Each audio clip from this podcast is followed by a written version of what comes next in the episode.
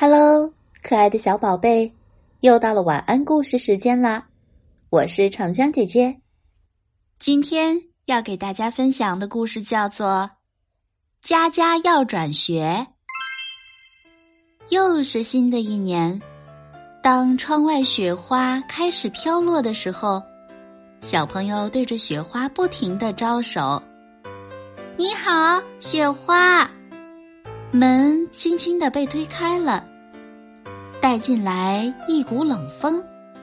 云老师赶紧说：“是佳佳呀，快进来，外面冷。”佳佳低着头，磨磨蹭蹭的进来了。莱赛见了大笑：“呀，过了新年，佳佳变成蜗牛了。”其他小朋友也跟着笑起来。没想到佳佳却哇的一声哭起来，云老师吓坏了，莱赛也吓坏了，其他小朋友都愣住了。云老师把佳佳拉到身边，擦干她的眼泪，温柔的问：“佳佳，我知道你不是一个爱哭的小姑娘，告诉老师，你今天怎么啦？”我要转学了。佳佳终于大哭起来。今天是我在这上学的最后一天，明天我们家就要搬了，我再也不能来这儿上学了。新的一年刚刚开始，班级里就少了一个同学，这真是一件不太好的事儿。大家都低下头，舍不得佳佳走。你今天别回家了。到我家去，你妈妈找不到你，你就可以继续留在我们班了。莱赛出了一个馊主意。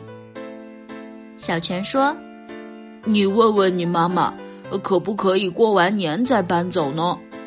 佳佳摇摇头说：“爸爸也是临时接到通知，要到外地去工作。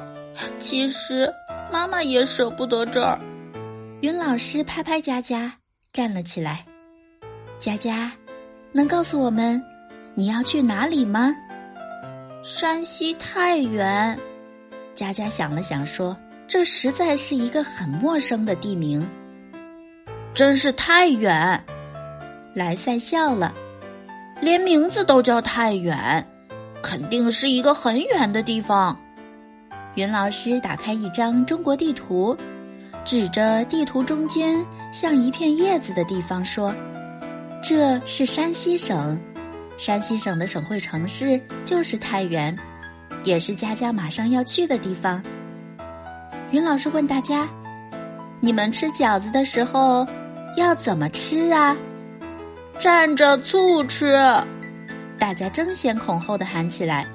“嗯，佳佳要去的山西啊，就是出产醋的地方。”以后你们吃饺子的时候啊，就会想起佳佳，一定不会忘记她的。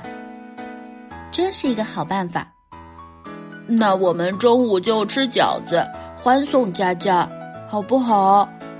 小泉提出了建议。云老师去找食堂的阿姨，阿姨很痛快的答应了，马上就去剁馅儿和面。云老师又回到教室。把桌子拼成一张大方桌。今天要给即将转学的佳佳送行。中午的那顿饭，只有小泉他们班吃的是饺子，大家使劲儿的蘸着醋，想要牢牢记住醋的味道，记住佳佳。新年在酸酸香香的饺子里开始了。虽然班级里要少一个小朋友。但是他们的心里会一直记着佳佳，记着醋的味道。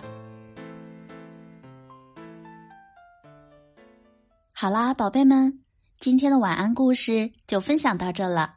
我是长江姐姐，拜拜。